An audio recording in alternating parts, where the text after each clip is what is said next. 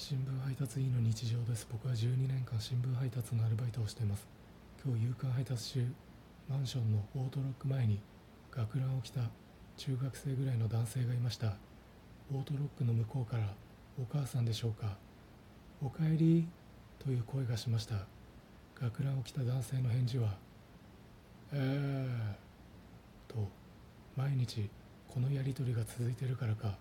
返事も簡略化されたものになっていてえーと。哺乳類のジュゴンの鳴き声みたいでした。